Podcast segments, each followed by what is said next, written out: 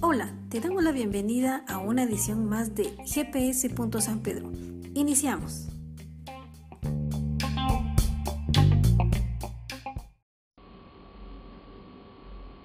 Bien, bienvenidos a una edición más de GPS. San Pedro y hoy nos encontramos en nuestro programa número 127. Así sean todos bienvenidos, gracias por estar acá. El día de hoy pues tenemos algo muy especial de parte de Dios, así que como dice Sandra, es nuestra edición número 127 y nuestro episodio número 3 de esta serie que estamos llevando que es la armadura de Dios. Sí, así que vamos a iniciar. Señor, te damos gracias por este tiempo, te pedimos por los que están conectados, por los que están por conectarse. Ayúdanos, Señor, a nosotros por conectarnos con tu corazón y recibir tu palabra. Hoy te pedimos que hables a nuestra mente, alma y espíritu y que nos ayudes a cambiar nuestra forma de vivir y que nuestro actuar sea diferente. Gracias por todo lo que hace, Señor, en el nombre de Jesús. Amén. Amén. Muy bien. Y hemos estado hablando sobre la armadura de Dios, pero eso es un poco diferente a como normalmente lo habíamos visto cuando nos llegó el material para poder compartir lo primero que a mí se me ocurrió fue lo típico que siempre habíamos hablado de la armadura, pero esta vez, en estas últimas semanas, hemos estado hablando, pero, ¿cómo decirles? Sino que ver el, el, ambiente como tal, eh, o, lo que nos rodea, y qué es lo que necesitamos para poder enfrentarlo. O, qué, o cómo podemos utilizar la armadura ante las situaciones que llevamos, o, o por qué tenemos que usar la armadura o para qué nos sirve. Por ejemplo, en, nuestro primer episodio vimos por qué necesitaba yo una armadura. Entonces hablamos de que yo necesitaba una armadura porque era necesario porque tenemos un enemigo y hablamos del mundo, la carne y por supuesto el diablo. Entonces era por eso necesario usar una armadura. La semana pasada hablábamos sobre la verdad, que era necesario que nosotros pudiéramos vivir en verdad en esta sociedad y por eso mencionamos el, el, cinturón de la verdad y hoy pues tenemos otro otra parte de la armadura que se lo vamos a mostrar al final pero antes quisiera compartirles estos versículos y luego ya me van a entender por qué en Génesis 1.28 dice y los bendijo con estas palabras sean fructíferos y multiplíquense llenen la tierra y sométenla, dominen a los peces del mar y a las aves del cielo, y a todos los reptiles que se arrastran por el suelo. Génesis 1.28. En este primer versículo vemos cómo Dios hablaba con Adán y Eva o con la humanidad y de lo que teníamos que hacer, que teníamos que ser fructíferos y multiplicarlos. Cuando decíamos ser fructíferos es que tenemos que hacer buenas obras, hacer las cosas bien y luego de multiplicarse. Ahora, yo me había puesto a pensar o en algún momento pensé, pero ¿por qué Dios quiere que nos multipliquemos? ¿Por qué Dios quiere que seamos más? Porque si lo vemos en las escrituras, siempre habla de, multiplicarse y tengan muchos hijos y no estoy hablando literalmente de hijos biológicos, sino también de hijos espirituales. Y es por eso de que habla de multiplicarse. ¿Por qué? Porque entre más personas hayan que conozcan a Dios, vamos a tener una mejor sociedad, si lo quieren ver así. Es lo que decía o lo que dijo Jesús, que venga el reino de los cielos a esta tierra. ¿Y cómo va a venir? Si nosotros como personas actuamos correctamente y ese reino se va a manifestar. Ahora, ¿por qué estamos hablando de todo esto? Porque ahora le voy a decir en un momento, solo quiero que piensen en esto, que, que, mediten en este versículo. Se los voy a volver a leer. Génesis 1.28.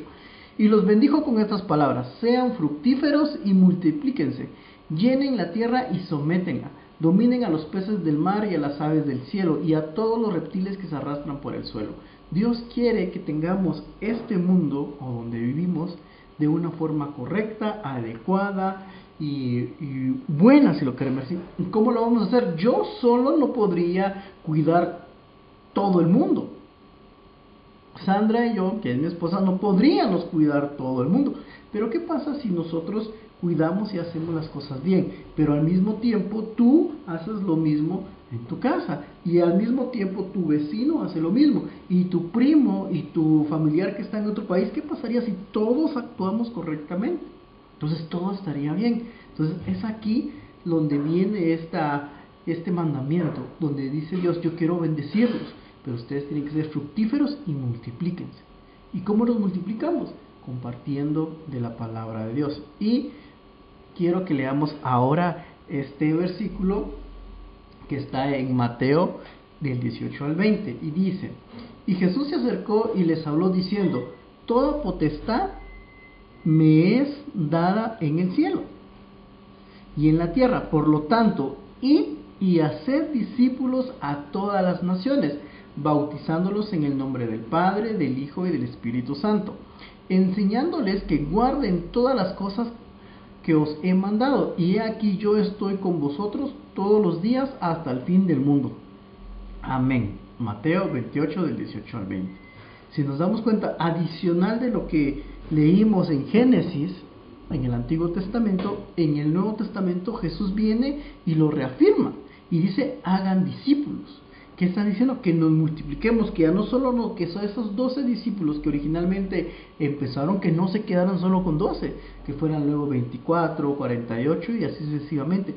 Han pasado más de 2000 años, o aproximadamente 2000 años, y miren qué cantidad de personas sabemos, pero aún faltan muchas personas más. Y tal vez sí nos hemos multiplicado pero hemos, y hemos crecido eh, en número, pero todavía nos falta ser fructíferos. ¿Qué es ser fructífero? Actuar de, conforme a lo que Dios desea. Entonces es por eso que hoy queremos hablar de, de ese efecto multiplicador.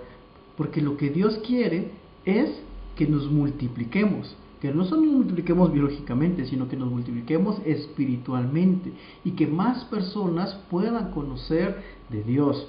Ahora, tú me podrías decir, y incluso yo también lo pensé en un momento, ¿y esto qué tiene que ver con la armadura de Dios? ¿Y esto por qué? Ahora ya vamos a llegar a ese punto, pero eh, necesitamos una parte específica de la armadura de Dios para poder hacer eso.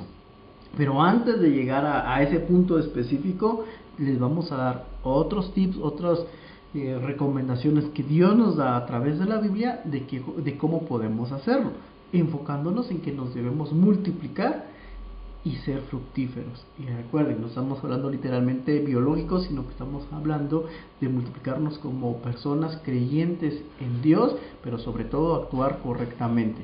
En el siguiente, y es aquí donde ya vamos a iniciar y les queremos compartir cuatro puntos importantes el día de hoy. Dice, descubro las claves para la multiplicación.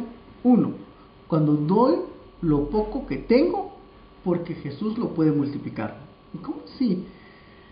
Cuando tú quieres multiplicar algo, tú tienes que dar algo para que eso se multiplique. Y tal vez lo quiero poner un pequeño ejemplo antes de entrar al versículo de acá no sé si tú en algún momento has sembrado, pero si fuiste al colegio, a la escuela, tal vez si lo hiciste, en que nos ponían, bueno, traigan un frasco y pónganle algodón y pongan unas semillas de frijol. Y lo hicimos, vez pusimos una o dos semillas de frijol y vemos que empezó a crecer una planta.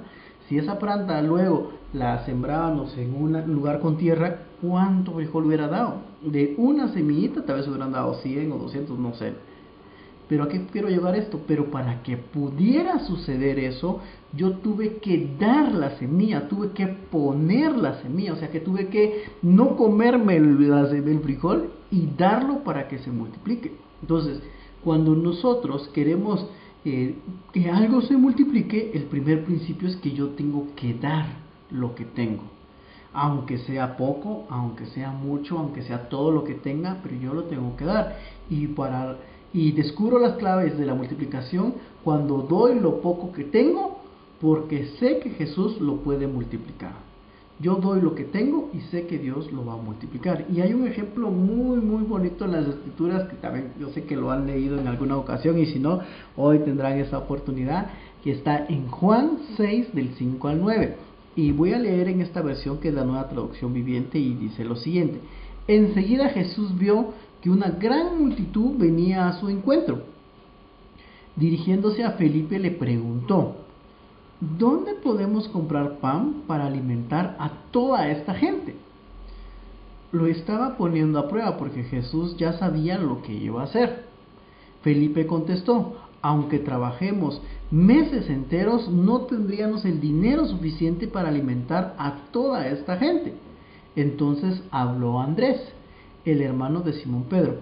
Aquí hay un muchachito que tiene cinco panes de cebada y dos peces, pero ¿de qué sirve ante, esta enorme multitud? Y yo quiero que veamos aquí, vamos a pausar acá, pero aquí vemos tres personas que, que están involucradas. Bueno, más de tres, pero pensemos ah, sin tomar en cuenta a Jesús todavía. Está Jesús y el primero en quien le habla es a Felipe, para ponerlo a prueba. Dice, mira, hay tanta gente, hay que darle comer. ¿Qué hacemos? ¿Dónde compramos? Y Felipe dice, pues que no tenemos dinero, ¿y dónde vamos a comprar? Y no nos alcanzaría para comprar tanto. Es uno. ¿Qué es lo primero que él dice? No tengo, no puedo, no lo voy a, este, no tengo el dinero y aunque trabaje me llevaría mucho tiempo hacerlo. Ese es uno. Le dice, no puede y no, no puedo, no tengo, no tengo el tiempo, no tengo los recursos. Ahora, el siguiente es Andrés y dice, sí, mira, yo tengo algo, pero no es suficiente. Solo tenemos cinco panes de cebada y dos peces. Ahí Andrés se podría decir que está un poco mejor que Felipe, pero aún así tiene incredulidad y dice, mira, tengo esto, pero ¿de qué nos sirve esto? De nada me sirve esto ante esta situación que estamos viviendo hoy. Ahora, ¿qué pasó? ¿De dónde sacó él estos cinco panes de cebada y dos peces? Hay una, ahí lo pueden ver o leer en otras versiones, donde dice que un niño tenía esto y él vino y lo entregó. Yo me pongo a pensar de que tal vez él escuchó, mira, todos quieren comer, yo doy lo que tengo. No se puso a pensar, no va a alcanzar, es muy poquito, me voy a quedar sin comida. No pensó en eso, simplemente vino y lo entregó. Y eso que él lo entregó, ¿qué hizo Jesús? Lo multiplicó y ahí pueden conocer y pueden seguir leyendo la historia. Ahora, ¿a qué quiero llegar con esto? Es de que Dios puede, con lo poco que yo tengo, multiplicarlo. Y si yo dedico un tiempo, unos minutos, unas horas en poder hablar a otras personas sobre Él, aunque pensemos, ah, es muy poco tiempo, ah, esa persona no, no le interesa, o para qué le voy a decir, o por qué voy a comentar si nadie me escucha, nadie me ve, nadie me pone atención, hagámoslo, porque lo poco que yo tengo en las manos de Jesús, Él lo puede multiplicar y puede hacer un efecto maravilloso. Entonces, hagámoslo. Entonces, yo descubro eh, las claves de la multiplicación cuando doy lo poco que tengo y se lo doy a Jesús para que lo multiplique. Ahora, ¿qué tienes tú? Con esto tampoco te estoy diciendo, mira, dame dinero, dame recursos, no, sino que puedes dedicar tiempo en leer la Biblia, aprender tú, porque en algún momento tal vez alguna persona tenga alguna necesidad y tú le puedas dar una palabra de aliento, tú le puedas recomendar un versículo, tú le puedes dar palabras de ánimo o tú le puedes compartir este link. Hay algo que puede hacer, aunque pienses que es poco y que no sirve de nada, realmente cuando se lo entregamos a Jesús y se lo damos en sus manos, Él puede hacer un gran cambio en la vida de las personas y puede multiplicar eso en la vida de ellos. Pasemos al siguiente. Descubro las claves para la multiplicación cuando creo que Jesús puede transformar aún lo negativo de mi vida para la multiplicación. Imagínate, a veces hay cosas que no están bien en nuestra vida, pero eso que tal vez no estuvo bien en nuestra vida o que nos está yendo mal, lo puede utilizar para luego hacer un cambio. Y quiero que leamos primera de Samuel 1 del 6 al 7 y dice, pero Penina la molestaba y la hacía enojar hasta entristecerla, porque el Señor no le había concedido tener hijos. Y cada año era lo mismo. Penina se burlaba de Ana cada vez que iban a la casa del Señor y por lo tanto Ana lloraba y no comía. Primera de Samuel 1 del 6 al 7. Aquí solo para ponerlos en contexto, aquí habla de, de esta persona que se llama Penina y también de ahí habla y se refiere a Ana. Ellas estaban, casado con estaban casadas con una persona y Penina pues tenía hijos y Ana no tenía hijos. había una esposa que tenía, le había dado varios hijos a su esposo y la otra esposa no le había dado ninguno. Y dice que cada año iban al templo a dar sacrificios a Dios. Y esta penina molestaba y inquietaba a su a la, a la esposa, a, su, a la otra esposa de su esposo, porque no tenía hijos. Pero esto, esta situación mala que vivía Ana hizo acercarse más a Dios, hizo buscar más de Dios, hizo pedir más a Dios y, e hizo que Dios, y Dios la escuchó. Usted, no voy a contar toda la historia, pero ustedes lo pueden leer en primera de Samuel 1. Y, y en algún momento ella suplicó tanto que Dios la escuchó y luego ella quedó embarazada. Cuando ella le pidió a Dios por un hijo, ella le dijo que si quedaba y si tenía un hijo, ella lo iba a entregar a Dios, le iba a entregar al templo para que sirviera todo el día a él. Y eso fue lo que pasó. Y ese hijo pues es Samuel y por eso este libro se llama Samuel, porque hablamos de él.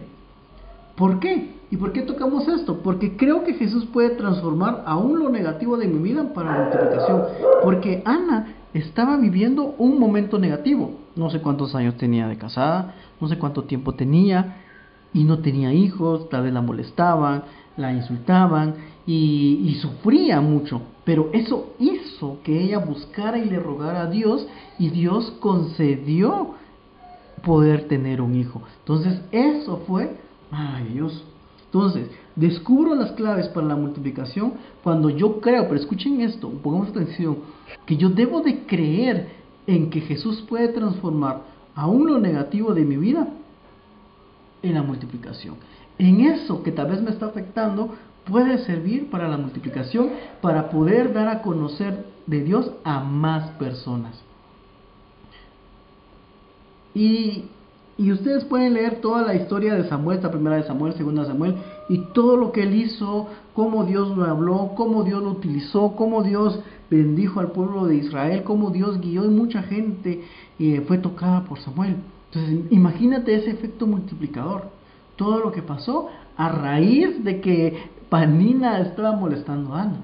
O sea, esa situación negativa produjo una gran multiplicación. Pero claro, como leemos aquí, Creo en que Jesús puede transformar aún lo negativo de mi vida para la multiplicación. Pero yo debo de creer. O sea, aunque esté viviendo una situación difícil, yo debo de creer que Jesús puede utilizar esa situación de alguna forma para poder hacer su voluntad. Y hoy en la iglesia el pastor Ronnie mencionaba un punto donde decía, esas situaciones difíciles, enfermedades, eh, situaciones económicas, etcétera, lo que debe de hacer es acercarme más a Dios en lugar de alejarme. Pero por lo regular muchas veces que cuando pasamos algo difícil y tal vez no se soluciona, nos peleamos con Dios y nos alejamos cuando realmente la era es para que nos acerquemos más a Dios. Ahora pasemos al siguiente punto. En el siguiente punto vamos a leer jueces del 5 del 6 al 8 y aquí habla sobre una persona muy especial que es Débora y eh, bueno, tal vez no voy a adelantarme más, sino que vamos a leer. Entonces, descubro las claves para la multiplicación. Número 3, cuando creo que si agrado a Dios con mi trabajo, Él lo usará para la multiplicación. O sea, lo que yo hago debe agradar a Dios. Entonces, cuando si yo creo que lo que estoy haciendo agrada a Dios, Dios va a poder usar eso de alguna manera. Pero yo debo estar con esa de que lo que yo estoy haciendo es para agradar a Dios. Y como les mencioné en jueces 5 del 6 al 8, dice, en los días de Sam, Samgar, hijo de Anat, en los días de Jael, los viajeros abandonaron los caminos y se fueron por sendas escabrosas. Los guerreros de Israel desaparecieron, desaparecieron hasta que yo me levanté. Yo, Débora, me levanté como una madre en Israel. Cuando, cuando escogieron nuevos dioses, llegó la guerra a las puertas de esa ciudad, pero no se veía ni un escudo ni una lanza entre cuarenta mil hombres de Israel. Que el pueblo de Israel se descarrió, se olvidó de Dios, estaba cometiendo pecados, si lo queremos ver en eso, estaban buscando otros dioses, se habían olvidado totalmente de Dios y los, y los pueblos o los reinos que estaban alrededor los, los castigaban, hostigaban, los dominaban, pero dice que hasta que se levantó Débora y todo cambió. Ahora, ¿por qué, ¿por qué mencionamos esto? Porque lo que yo puedo hacer puede agradar a Dios. Y cuando lo que yo estoy haciendo agrada a Dios, Dios va a utilizar eso para multiplicarse, para salvar a personas, para ayudarlas, para darles paz, para darles aliento, para ayudarles a salir adelante. Débora se levantó en ese tiempo para ayudar al pueblo de Israel pero ella creyó de que lo que estaba haciendo estaba bien y Dios la recompensó. Ahora, ¿por qué mencionamos esto? Porque muchas veces creemos que lo que estamos haciendo no vale la pena, no es necesario, que mm, no importa, sin importar en lo que hagas. Puede ser que estés en un trabajo, Puede ser que estés en tu casa como papá o como mamá o como hermana, como hermana, que tu trabajo no sé, sea lo que sea que sea tu trabajo, a veces pensamos que no que no es valorado. Pero recordemos esto, el trabajo que tenemos es gracias a Dios y lo que hacemos no es para nuestro jefe o para la empresa, es para Dios. Entonces cuando yo reconozco que el trabajo que estoy haciendo es para Dios, es de Dios, entonces yo voy a agradar a Dios y Dios de algún Dios va a utilizar eso para la multiplicación, para que diga, "Ah, sí, él cómo trabaja en esta empresa y todo va a salir bien." Entonces, ahora, pero ¿qué pasa muchas veces? Muchas veces nosotros nos quejamos. Decimos, "Ah, ese trabajo no me gusta por el horario, por lo que me pagan, por lo que tengo que hacer, porque está muy lejos, porque está muy cerca, porque y ponemos excusas de todo." Nosotros servimos a Dios y lo que hacemos es para Él.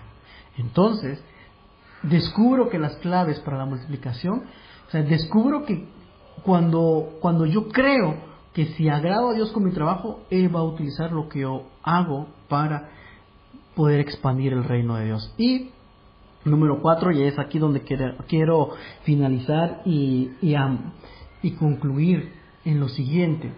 Entonces, ¿por qué hablamos todo eso? Si estamos hablando de multiplicación, estamos hablando de que más personas conozcan a Dios. Es ahí donde yo necesito utilizar la armadura de Dios. Y hay una parte de la armadura de Dios que me ayuda en eso. Y es, y lo vamos a leer en Efesios 6:15 y dice, me pongo el calzado del Evangelio de la Paz y dice, y calzados con la disposición de proclamar el Evangelio de la Paz. Y aquí me impacta esta, esta palabra que yo no la había visto antes. No, yo había leído este, esta parte de la armadura, pero dice calzados con la disposición. Yo creo que pongan atención en esta palabra, disposición. ¿Qué es disposición? De que yo esté listo y así que valga la redundancia, dispuesto a hacerlo. Porque yo podría ponerme el calzado del Evangelio, pero no estoy dispuesto a hablar a decirlo, a compartirlo. Entonces aquí me dice de estar dispuesto. ¿Y qué es estar dispuesto? Es que estar listo, estar preparado, estar em, listo cuando en el momento me requiera. Entonces es estar dispuesto. Que cuando me llamen yo tenga el tiempo, la energía, los recursos para poder hacerlo. Entonces, el día de hoy estamos viendo o estamos hablando de el, evangelio.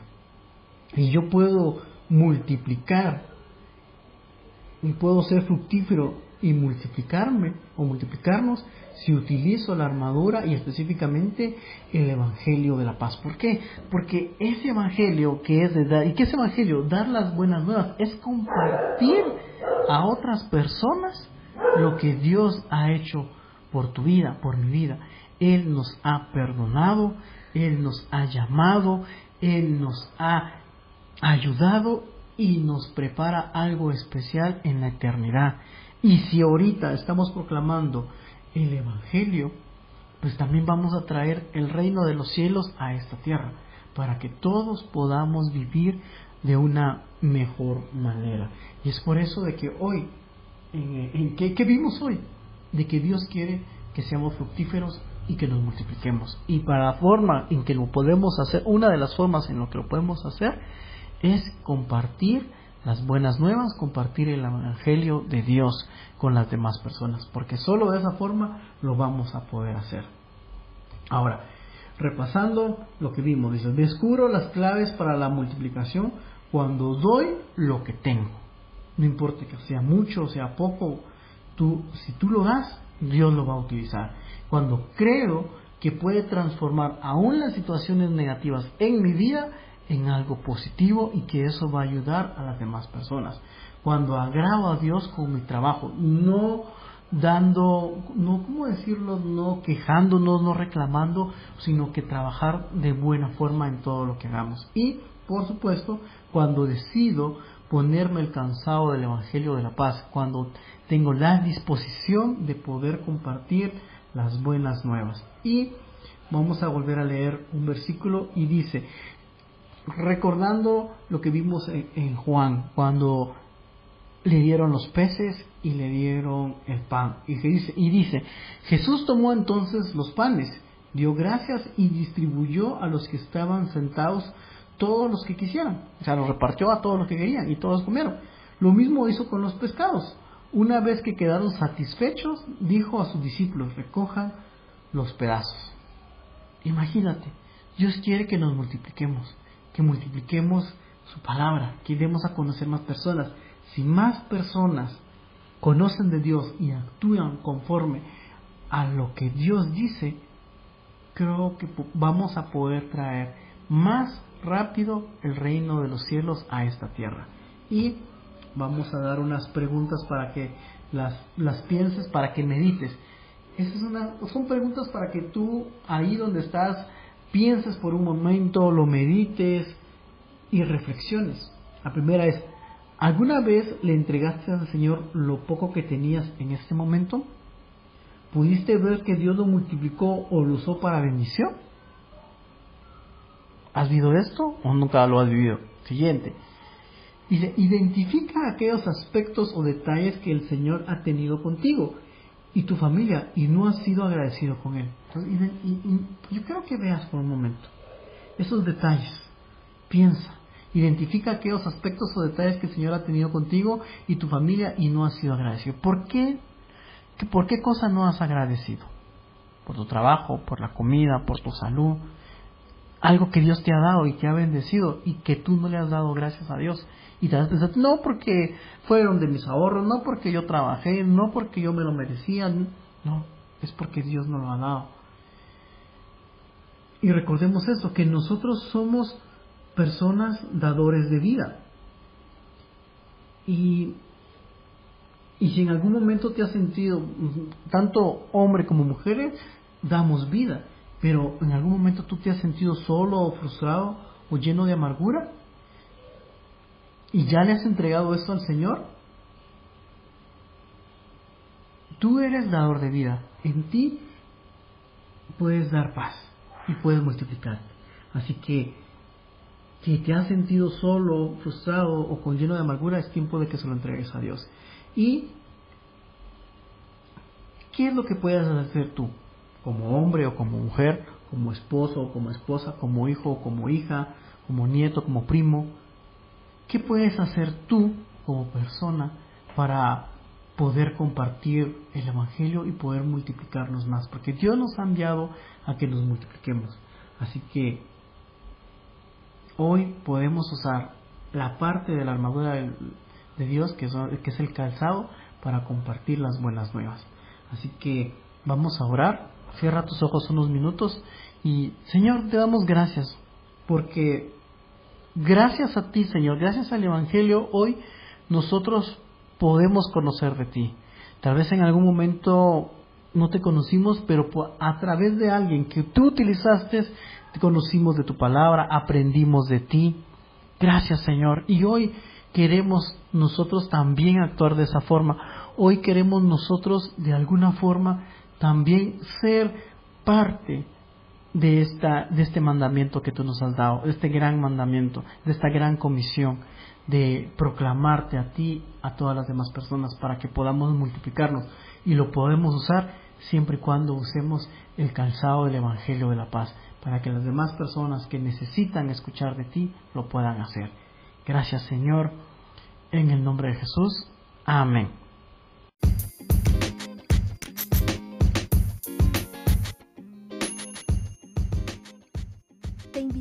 Que no te pierdas la siguiente edición.